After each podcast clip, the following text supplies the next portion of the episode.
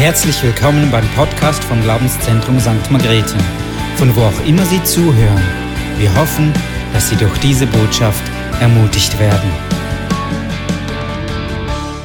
Ja, es ist so gut, dass wir verschiedene Generationen hier sind und irgendwie habe ich den Eindruck, den Fokus nochmals darauf legen zu müssen, Gott ist treu. Vielleicht glaubst du das nicht. Vielleicht glaubst du nicht, dass er treu ist und du bist in einer Situation in deinem Leben, wo, wo du denkst, ja, wo ist denn die Treue Gottes? Ich hatte auch so Situationen in meinem Leben, wo ich dachte, hey, wo ist denn Gott? Aber ich habe immer wieder gemerkt, rückblickend, wie Gott mich durchgetragen hat, wie er treu war ich habe gemerkt, wenn ich in Krisen war auch, vielleicht in meinem Glaubensleben, das hatte ich auch schon, wie Gott treu war, wie er da war, wie er bei mir geblieben ist, auch in den Krisen. Und diese Treue von Gott, diese Liebe von Gott, die überwältigt mich. Diese Treue von Gott, dies ist, die dazu geführt hat, dass ich auch anderen Menschen dienen möchte. Als ich Gott nicht gekannt hatte, wollte ich nicht anderen Menschen dienen. Da ging es um mich. Da ging es darum, wie sehe ich aus? Wie stark bin ich? Wie gut komme ich an? Um all diese Dinge. Aber als ich Gott kennengelernt habe, als ich seine Treue kennengelernt habe, da hatte ich plötzlich Liebe für den Nächsten und merkte, es geht nicht nur um mich. Und es ist so wichtig, dass wir wegkommen von diesem um sich drehen, von dieser Nabelschau, es geht nur um mich, hin zu, es geht um Gott. Er ist im Mittelpunkt dass wir von dieser Nabelschau wegkommen hin zu dem, ich drehe mich um Gott und nicht Gott muss sich um mich drehen. Und es ist ein Geheimnis, wenn wir von dieser Nabelschau wegkommen und zu Gott schauen, dann werden wir seine Treue erleben und erfahren. Aber wenn wir uns einfach immer um uns drehen und das Gefühl haben, Gott müsse immer für uns da sein und es geht nur um uns in unserem Glaubensleben, dann werden wir die Treue Gottes nicht sehen. Er ist zwar treu, aber wir sehen seine Treue nicht. Und darum ist es so wichtig, wegzukommen von dieser Schau, ja was was will ich? Was sind meine Wünsche hin zu der Schau? Was will Gott? Was sind seine Wünsche? Hey, und Gott hat etwas vor mit dieser Welt. Gott hat vor, in dieser Welt Menschen zu erretten. Er hat vor, Menschen zu sich zu rufen. Die Bibel sagt in Johannes 3,16, dass Gott diese Welt so sehr geliebt hat. Und damit meint er dich und mich und jeden da draußen, dass er seinen Sohn gesandt hat, damit jeder, der an ihn glaubt, nicht verloren geht, sondern ewiges Leben hat. Wir haben einen Auftrag. Wir sind nicht einfach hier, um uns um uns zu drehen und irgendwie, ja Gott, ich bin heute Abend gekommen und ich hoffe, du hast mir etwas zu bieten hier. Das ist nicht das, was Gott will. Ja, er will uns erfüllen. Er ist die Quelle des Lebens. Aber er ist dann die Quelle des Lebens, wenn er unser Mittelpunkt sein kann. Was musst du machen, um von der Quelle des Lebens trinken zu können? Du musst zur Quelle hingehen, wenn du eine Quelle entdeckst. Und du musst dich niederbeugen bei dieser Quelle und daraus trinken. Nun, wer steht im Mittelpunkt? Die Quelle oder du? Die Quelle. Und genau um das geht es, dass du zur Quelle kommst und aus der Quelle trinkst, dass du die Quelle zum Mittelpunkt in deinem Leben machst. Und so heißt es auch in, in Matthäus 6, 33, hey, trachte zuerst nach dem Reich Gottes, nach dem, was Gott tun will mit seinem Reich, nach seiner Gerechtigkeit.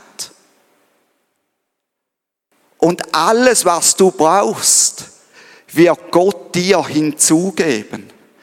Hey, ganz ehrlich, wenn ich mich um mich drehe, dann ist da viel Durcheinander in meinem Kopf, dann sind da ganz viele Gedanken in meinem Kopf und dann geschieht Chaos in meinem Leben drin. Aber wenn ich zu Gott komme, wenn ich zuerst nach dem Reich Gottes trachte, dann merke ich, wie ich bei dieser Quelle bin und da Ruhe in mein Leben hineinkommt. Warum? Weil ich mich nicht mehr um mich drehe, sondern weil ich zu Gott gekommen bin und gesagt habe, okay Gott, ich trachte zuerst nach dir. Hey, und Gott wird für dich sorgen, das verspricht er. Aber wenn du ihn zum Mittelpunkt machst. Und ich will da ganz kurz zu Psalm 103 noch überleiten und noch ein paar Gedanken zu Psalm 103 sagen. Da heißt es, lobe den Herrn meine Seele und alles, was in mir ist, alles, was in mir ist, seinen heiligen Namen. David, ein Hirtenjunge und später der König von Israel, ein Mann mit Ecken und Kanten, ein Ehebrecher und Mörder, sagte diese Worte. Wir heben immer die positive Seite von David hervor. Ja, ein Mann nach dem Herzen Gottes.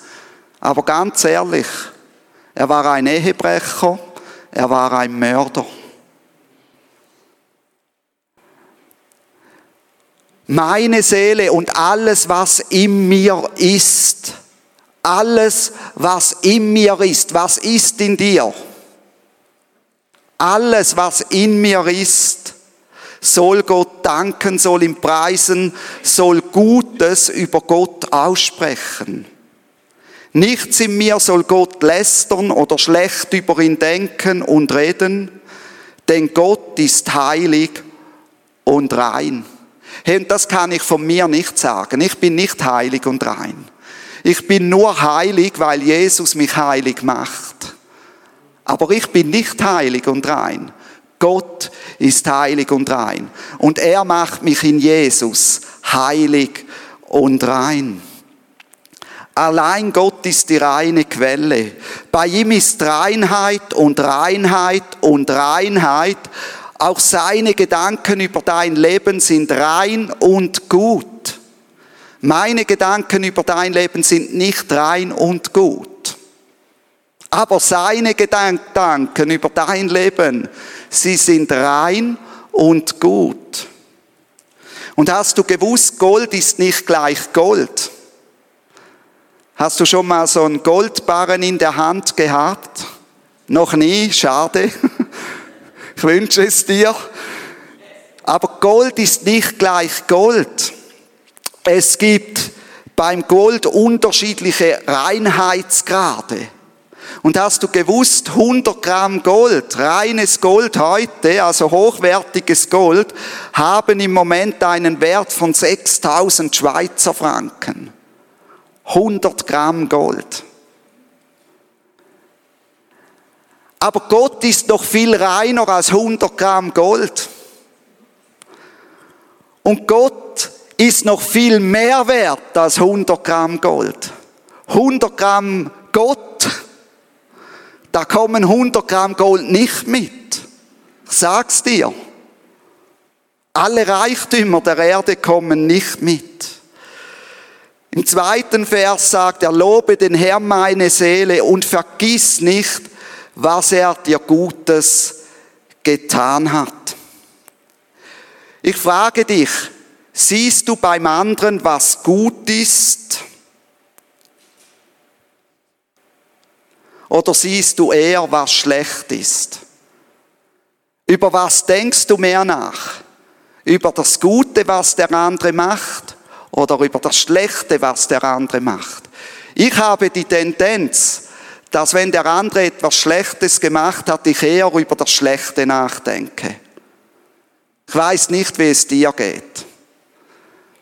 Aber David sagt, hey, und vergiss nicht, was er dir Gutes getan hat.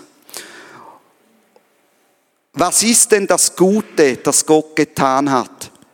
Der dir alle deine Sünden vergibt. Wow. Hey, das ist das Gute, was Gott tut. Drum David sagt das, weil er das erfahren hat. David hatte so schlimme Dinge getan. Aber er ist zu Gott gekommen und hat erfahren, wie Gott ihm alle seine Sünden vergibt. Ist das etwas Gutes, dass Gott uns all unsere Sünden vergibt? Amen, das ist etwas Gutes. Freust du dich darüber? Oder denkst du, ja, weißt, ich bin schon immer gut gewesen. Ich bin christlich aufgewachsen und alles, äh, ich brauche das nicht. Hey, wir brauchen das genauso. Ich will kurz eine Bibelstelle aus Titus 3, 3 vorlesen. Die schreibt Paulus über sich selbst. Und Paulus, hey, das war ein ganz frommer Jude, der als Kind in die Schule gegangen ist, der die zehn Gebote und das Alte Testament auswendig kannte. Und Paulus, der hat ähm, die zehn Gebote gehalten, der hat versucht, fromm zu sein. Der hat wirklich Leistung gebracht, da kommst du auch mit deinem christlichen Lebensstil nicht hin. Der hat so fromm und gut gelebt. Er war wirklich ein Vorbild von dem her, wie er erzogen worden ist. Und was sagt Paulus in Titus 3,3 auch über sich? Denn auch wir waren einst unverständig, ungehorsam, gingen in die Irre, dienten mannigfaltigen Lüsten und Vergnügungen, lebten in Bosheit und Neid, verhasst und einander hassend.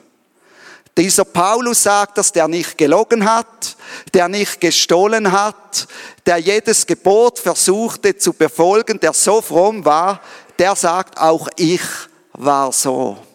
Und es braucht den Moment, wo wir auch als Menschen zu dem Punkt kommen und sagen, hey, ich habe gesündigt. Ich habe zwar gemeint, ich führe ein recht gutes Leben, aber auch ich brauche die Hilfe von Gott. Jeder Mensch braucht diese Vergebung von Gott und jeder Mensch kann diese Vergebung von Gott empfangen. Jesus Christus, er ist für unsere Sünden ans Kreuz gegangen, aber wir müssen die Verantwortung für unser Leben übernehmen und uns schuldig bekennen vor Gott. Und bevor wir das nicht getan haben, können wir nicht mit Gott unterwegs sein. Da kannst du noch so christlich aufgewachsen sein. Da kannst du noch sagen, ich war schon immer christlich. Bevor du nicht Verantwortung übernimmst für dein Leben und vor Gott sagen kannst, ich bin schuldig geworden an dir, Gott, kannst du nicht mit ihm unterwegs sein. Wir müssen die Verantwortung übernehmen und sagen, Jesus, mein Leben gehört dir, du darfst es gebrauchen. Und wenn wir Jesus nachfolgen, macht er etwas Gutes daraus. In Vers 10 heißt es dann, er hat nicht mit uns gehandelt nach unseren Sünden und nicht vergolten nach unseren Missetaten. Hey, wie gewaltig ist das? Ich bin christlich aufgewachsen. Ich wollte mit Gott nicht unterwegs sein. Ich habe auch ein ziemlich gutes Leben geführt. Ich habe wirklich gesagt, bei solchen Dingen, auch in der Schule, wie die Schweizer das machen, da mache ich nicht mit. Habe wirklich irgendwo so ein Leben geführt, bis ich erkannt habe, ich muss mich vor Gott schuldig bekennen. Jesus vergibt und er nimmt den Zorn Gottes, den wir verdient hätten, auf sich. Ohne ihn müsste jeder von Gott verurteilt werden. Jeder, jeder, jeder. Aber er stellt eine Bedingung. Nimm mich in dein Leben auf, lade mich ein und folge mir nach. Mach mich zum Mittelpunkt, folge mir nach. Hey, wenn ich eines Tages im Himmel ankomme, will ich Jesus die Hand schütteln, ihn umarmen, mich vor ihm niederknien und ihm danken, dass er meine Sünden und Missetaten auf sich genommen hat. Und ich freue mich auf diesen Moment, ihm zu begegnen und mich bei ihm auch so bedanken zu können. Du auch? Hey, wenn du Jesus nicht in dein Leben eingeladen hast, du hast heute Abend die Möglichkeit, Verantwortung für dein Leben zu übernehmen, dich vor Gott schuldig zu bekennen und zu sagen, Jesus, ich folge dir nach. Ja, liebes Lobpreisteam, kommt doch nach vorne.